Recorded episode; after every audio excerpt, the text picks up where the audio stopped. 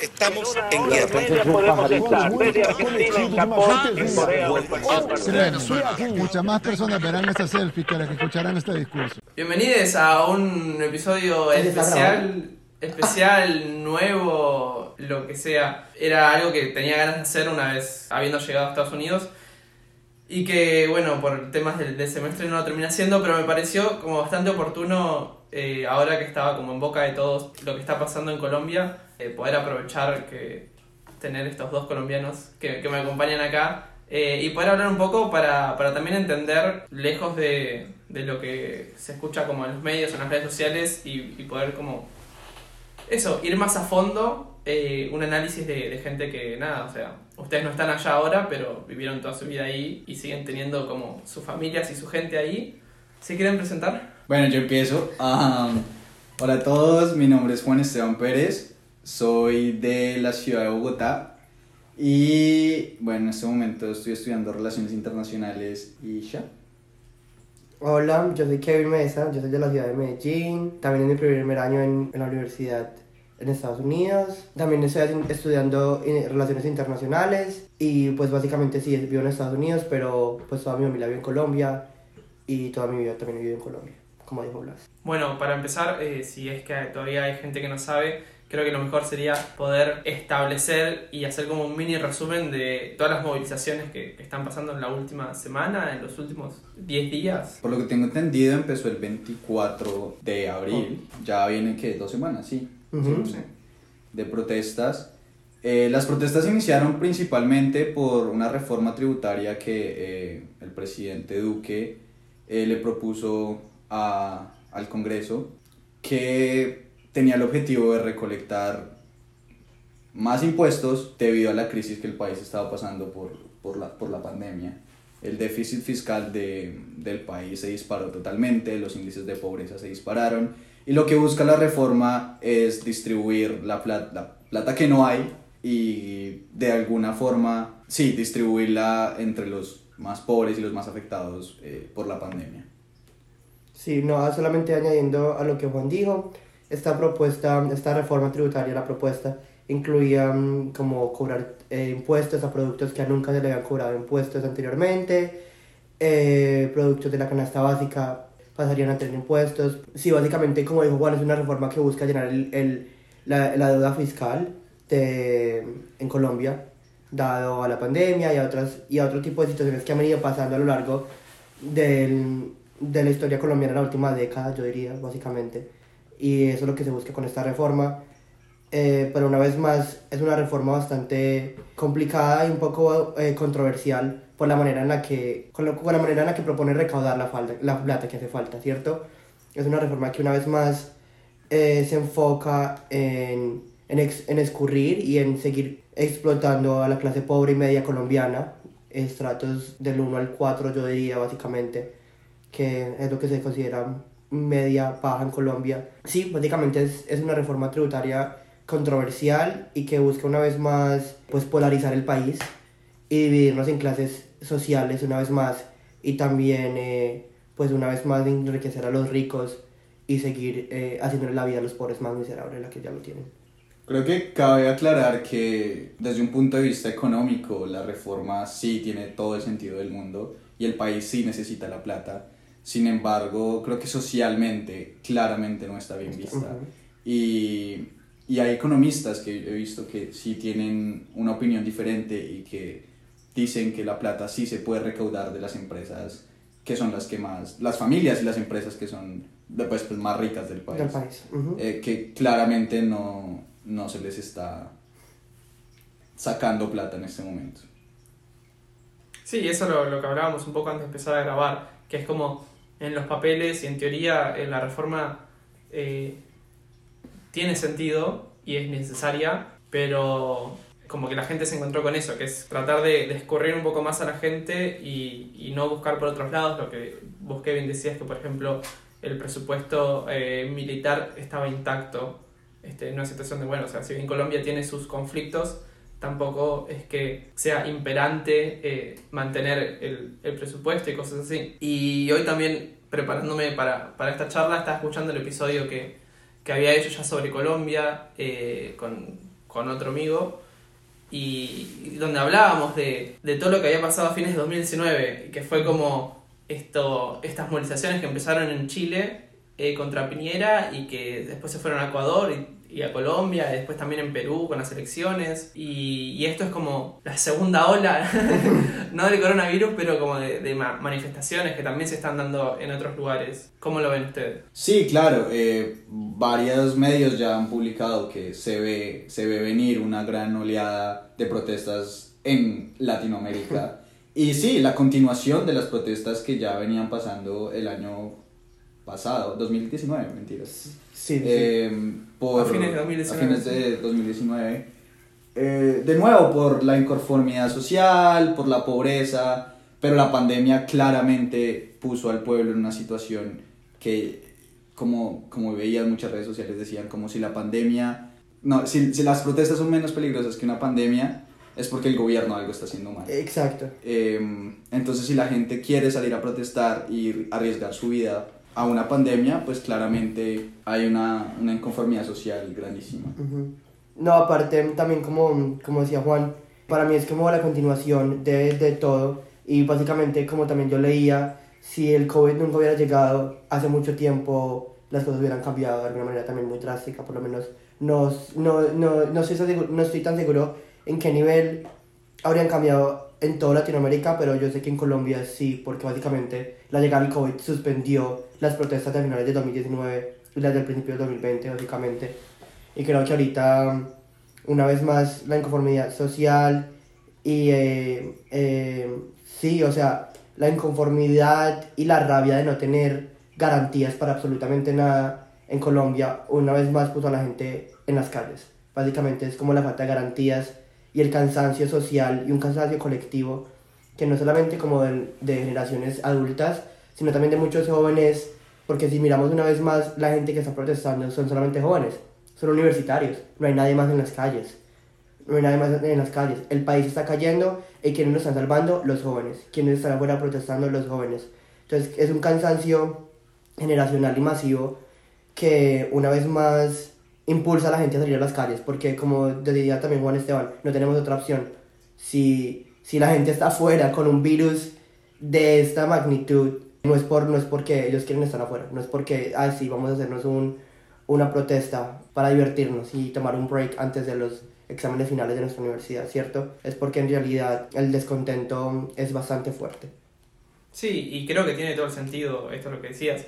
Eh, no es algo como súper nuevo, sino que a fines de 2019 empezó, se, se frenó cuando el coronavirus era algo nuevo, pero, o sea, a nivel regional el promedio de déficit fiscal que tuvimos en Latinoamérica fue el 7%. Claramente la gente, si antes ya estaba mal y descontenta, eh, ahora va a estar mucho peor. Más que nada también por, eh, por muchos de los manejos de, de los países. O sea, el año pasado, en su momento en Argentina, era como, por ejemplo, Ecuador estaba en las noticias todo el día porque no tenían dónde poner los muertos.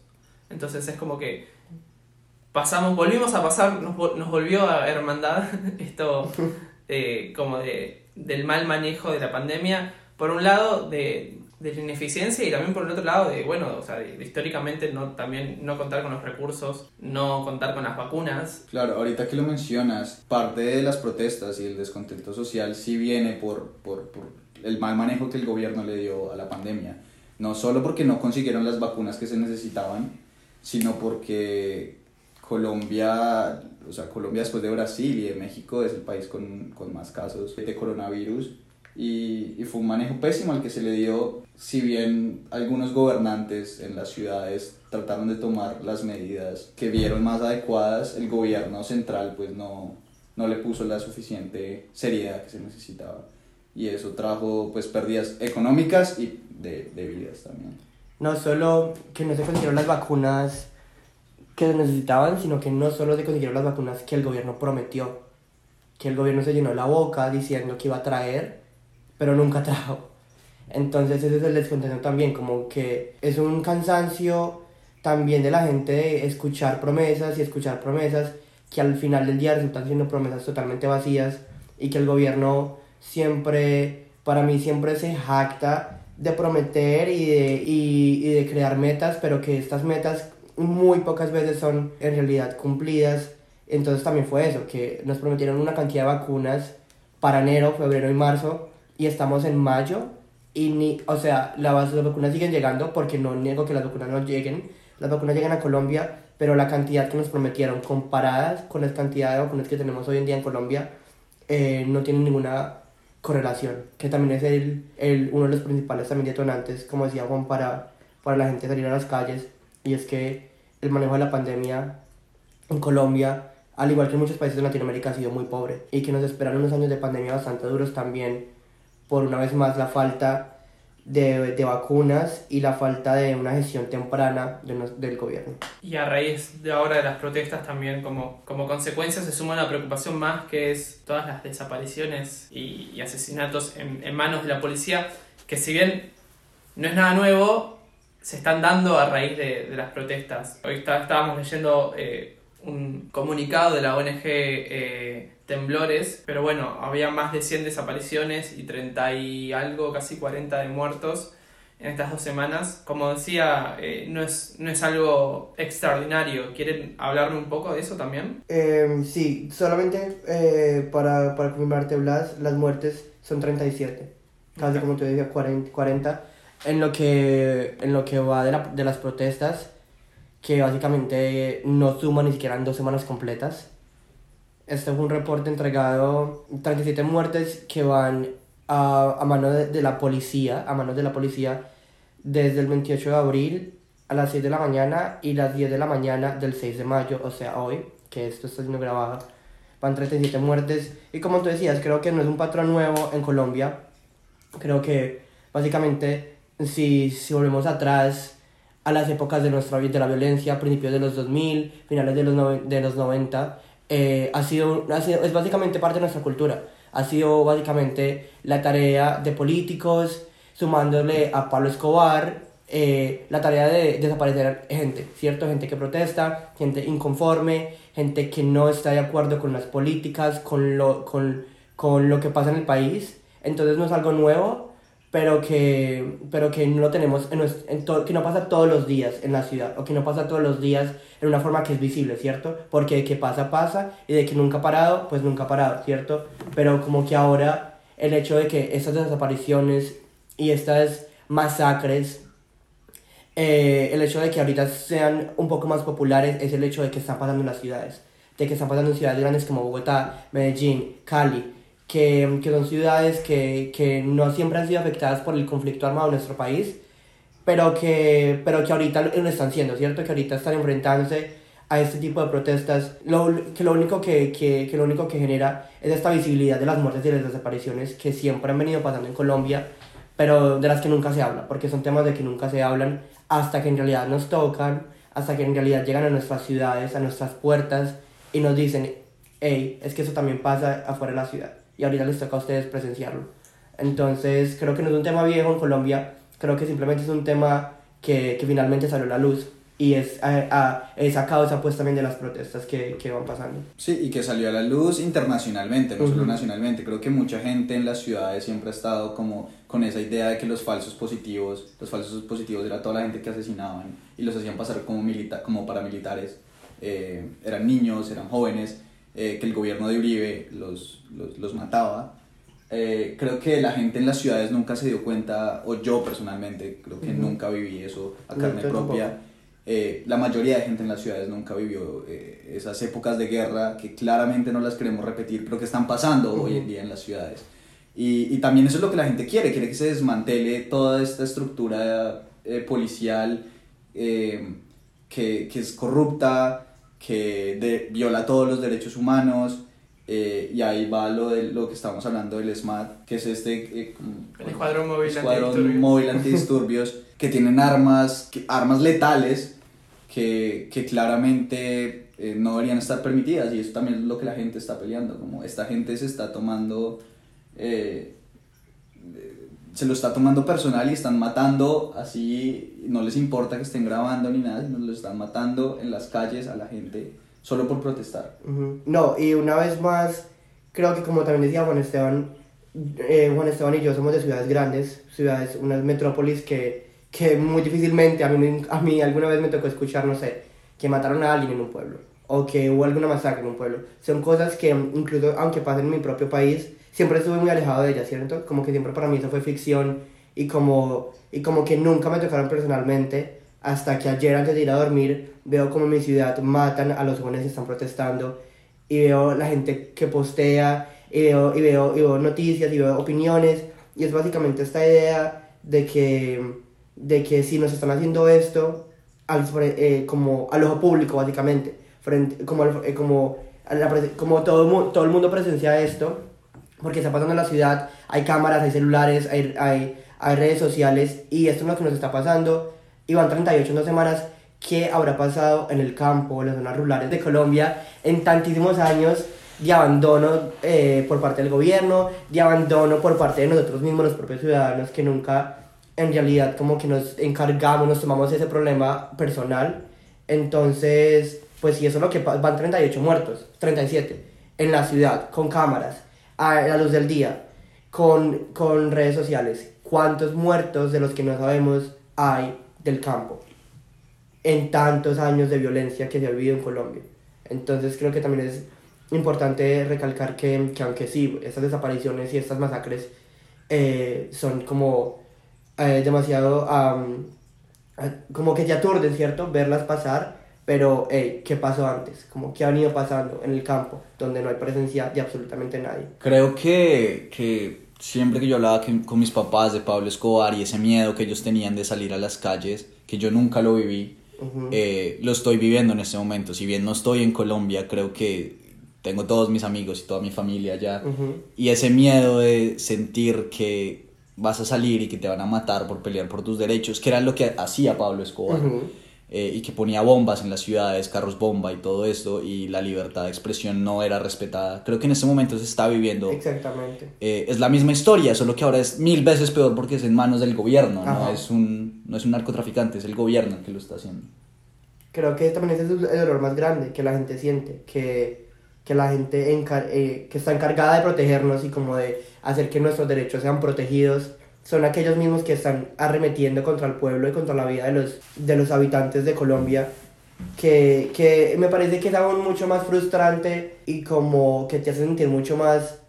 eh, tu furia, eh, está, es- o sea, se, se incrementa demasiado al, al, al, al ver que es sinceramente los que, los, que, los que supuestamente son los buenos y los que te tienen que proteger no te están protegiendo, ¿cierto? No te están dando garantías para absolutamente nada, ni afuera eh, en las calles, ni tampoco en tu misma casa, porque si volvemos al tema de las muertes, hay gente que ha muerto dentro de sus casas a raíz de esas protestas. Entonces no hay absolutamente garantías para nada, ni respeto a la vida. Y cabe, y cabe aclarar que yo considero que toda vida es, es, es, es sagrada y que, y que toda vida debe ser respetada al mismo nivel, pero que no debe ser comparado eh, la muerte de un joven a manos de la policía, que cuando tenemos dos bandos muy diferentes, que es un joven con una piedra o un bate de béisbol para defenderse, y tenemos a una policía con una pistola que te puede disparar y matarte inmediatamente, ¿cierto? Entonces, como yo considero que todavía es sagrada y debe ser respetada, pero también creo que mm, debe, o sea, tenemos que hacer un balance de, de, de fuerza, ¿cierto? Y cómo, y, cómo, y cómo esto también afecta a la gente, o sea, cómo esto hace que la gente se sienta segura o insegura al momento de salir a la calle. Porque en Colombia, en Colombia, en Colombia no estamos teniendo garantías para absolutamente nada, para absolutamente nada. En, en el reporte de temblores de, de esta ONG de la que hablábamos antes, también dentro de los 1.100 casos de, de abuso policial, había 56 eh, reportes de, lo, de situaciones en las que la policía había abierto eh, fuego, o sea, plomo, a los manifestantes. Y ahora para meternos un poco, eh, ya que estuvimos hablando como de la respuesta del gobierno y de, la historia del gobierno, eh, creo que Colombia ahora es como dentro de, de esta de este renacer de una nueva derecha dentro de Latinoamérica eh, a raíz de la pandemia y, bueno de todo lo que está pasando ahora también lo hablábamos un poco antes de empezar a grabar está este ex alcalde de, de Bogotá Petro que al parecer está ganando como mayor popularidad y que va a ser un candidato porque ustedes tienen elecciones el año que viene a raíz Sí. como para sumar algo más, eh, el año que viene tiene elecciones Y, y nada, ¿qué, ¿qué piensan ustedes? ¿Cómo ven la actualidad y qué futuro piensan ustedes que, que Colombia va a tener? Me da risa cuando dijiste lo de la nueva derecha, porque en teoría Colombia nunca ha sido izquierdista. en Por general. eso, sí. Es como realmente Colombia siempre ha sido, nosotros no hemos, somos creo que de los pocos países en Latinoamérica que no ha tenido una dictadura, ¿sabes? Ujú. Eh, que no ha tenido una izquierda, claro, pero que no ha tenido una izquierda así radical, Ujú. um, que bueno, que, que ya también sabemos que la izquierda extrema no, no, es, no, es, no es la solución, eh, pero sí, Colombia ha sido un país derechista toda la vida y, y los últimos gobiernos han venido, las últimas administraciones han venido con, ese, con esos aires. Um, Gustavo Petro claramente llega con, con, esta, con este discurso clásico socialista de repartir los, los bienes que tiene el pueblo, eh, que tampoco funciona, o sea, que tampoco es, que tampoco es la solución, pero que a, a este punto que está tan cansada la gente, me da miedo creer que los está convenciendo. Y, y, y, y, los, los últimos reportes han mostrado que el tipo va, Para arriba. va, va para arriba, va para arriba y, y posiblemente va a ganar. Eh, no, o sea, yo también quiero como, eh, cuando interrumpí a Juan y dije como visiblemente, lo, eh, cuando, cuando se habla de una dictadura, como si Colombia nunca ha tenido una dictadura visiblemente, pero si volvemos a los últimos 10 años, una vez más, los últimos presidentes han sido, monta- montado la presiden- han sido montados a la presidencia por mano de Uribe. Por mano Claro, de, una dictadura derechista. derechista y súper disimulada además, porque como Sí. cambiamos de presidente no es dictadura, pero eh, todos vienen de la misma rama, todos vienen de la misma mano, del mismo empujón, del mismo paisa, con ese orgullo paisa que es Álvaro Uribe, que es otra vez, como Juan lo mencionó anteriormente, eh, la persona que básicamente permitió que más de 6.000 jóvenes fueran asesinados durante su mandato y que fueran pasados como, ay, eh, sí, que fueran, que fueran que, fuera- la- que las vidas, esta persona, Álvaro Uribe, fue la persona que hizo que la vida de los jóvenes fueran traducidas en números y, y no solamente en números, pero eh, que fuera traducida a, a, a resultados.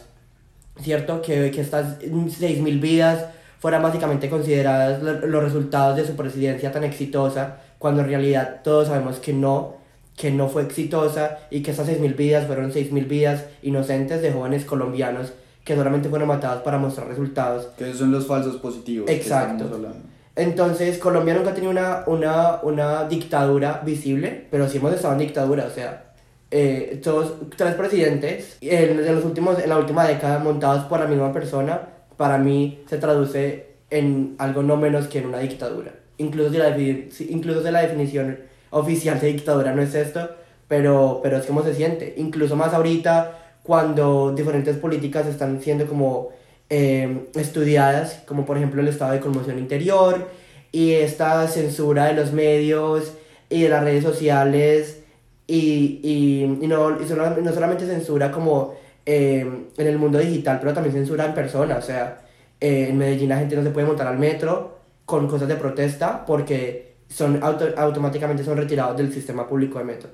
Y no, no solo eso, pero la expresión, la, la, la, la, libre expresión de los ciudadanos está siendo reprimida en las ciudades, no solamente por medio de la protesta, sino como, como nos vestimos, cómo actuamos, cómo hablamos, todo esto está siendo reprimido y eso solamente una vez más se traduce en asesinatos. Yo quiero creer que de todo lo que se puede aprender de esas pro- protestas y lo que está pasando es que la gente se dé cuenta que las opciones que, que tenemos actualmente, Petro o, o cualquier otro de derecha que haya en el país, eh, no, no son la solución. Ujú. Y, y creo que las nuevas, las nuevas partidos que están surgiendo de jóvenes o alternativos eh, pueden coger peso, pueden coger peso eh, debido a las protestas. Es lo que quiero creer. Ujú. Eh, pero pues es muy, difícil, es muy difícil de predecirlo en este momento, la verdad. Sí, y, y creo que también un poco es, es algo que se comparte en, en todas las protestas como en, to- en los países, como ese, este descontento generalizado y como desesperanza creo también de, de- de los pueblos, de saber que, que hay que elegir entre el mal menor, este, pero que aún así, o sea, como que ya están cansados y que por eso se sale a las calles. Sí, yo también opino, como decía Juan, que el discurso de Petro toma mucha fuerza.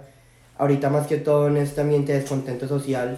Y una vez más, como lo dije anteriormente, que es un descontento social impulsado por los jóvenes, que en su mayoría son jóvenes pobres de universidades públicas, a los que este discurso de Petro llega muy fácilmente. Que yo no digo, yo no digo que sea un discurso, un discurso o un mal discurso. Yo no opino que sea un discurso o un enfoque malo. Solamente opino que es, no es el momento de Colombia para, para, para lo que este candidato propone.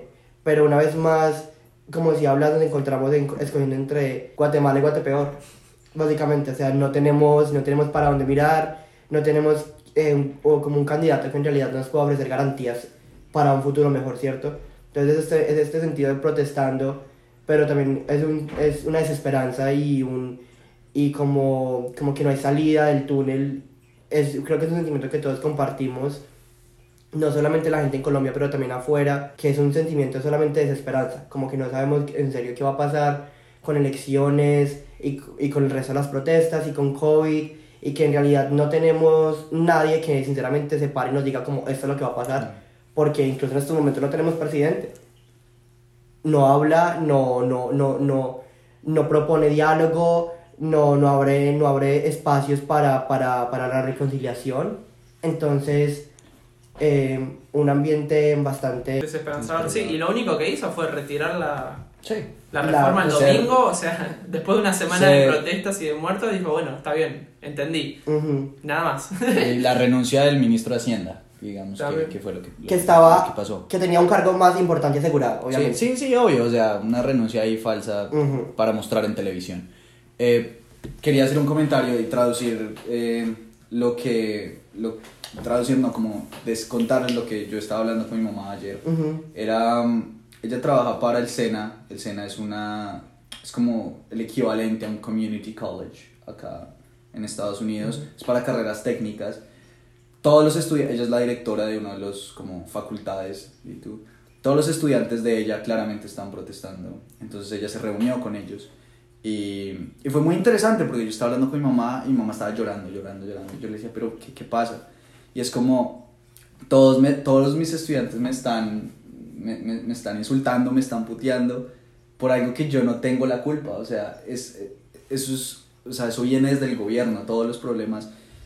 Y el problema para ella es que ella no puede convocar una marcha, ella no puede decir, listo, cancelemos clases y, y ya, ella trabaja para el gobierno. Ujú. Y en teoría es, lo que quiero decir es, esto viene desde los altos mandos, no es, o sea, las, toca reformar desde arriba para, para hacer un cambio. eh, y claramente por más que ella quiera trabajar y, y luchar por los derechos de, de, de sus estudiantes y todo, no puede hacer nada. Entonces eso me partió el corazón ayer, como ver como que la gente la estaba insultando a ella diciendo que ella era una ladrona, que no tiene nada que ver, o sea, es- Ujú. no, no No, su además mismo es su trabajo y perder un trabajo.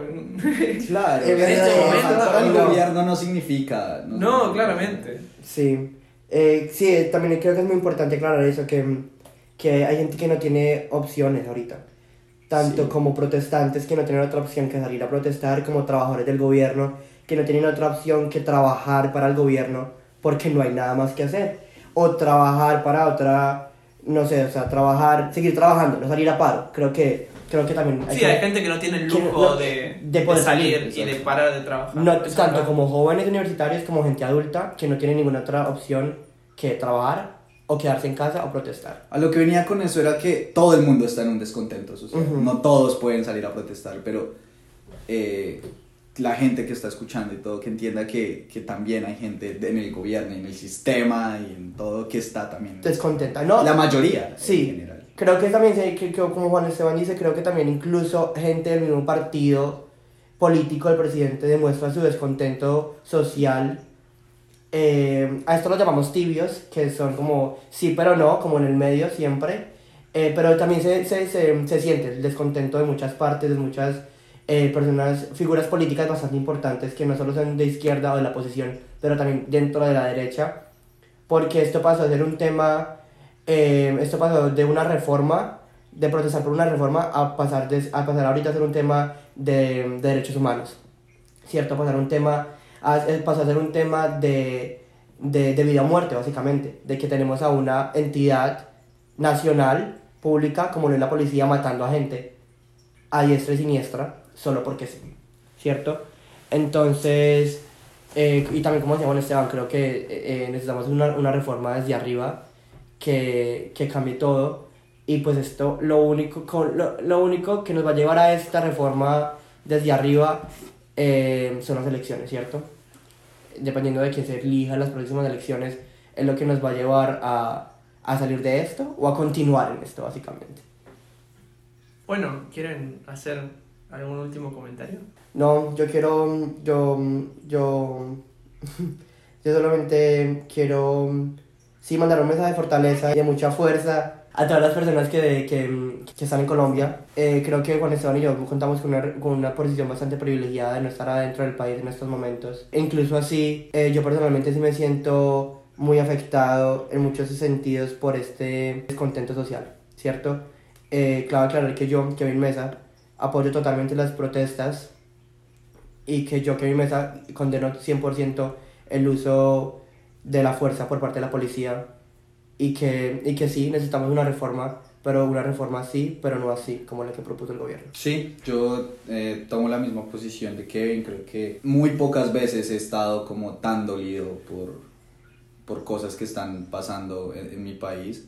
En especial porque ahora lo estoy viviendo mucho más de cerca, estando tan lejos. O sea, no me imagino cómo lo puedo estar viviendo eh, estando en Colombia. Entonces, a todos pues mis amigos, familia y gente que, que está luchando por, por las justas causas que ya sabemos, eh, pues nada, mucha fuerza y esperar a ver qué pasa. Estamos En guerra. media podemos estar desde Argentina, en Japón, en Corea o en cualquier parte del Créeme, mundo. muchas más personas verán esta selfie que las que escucharán este discurso.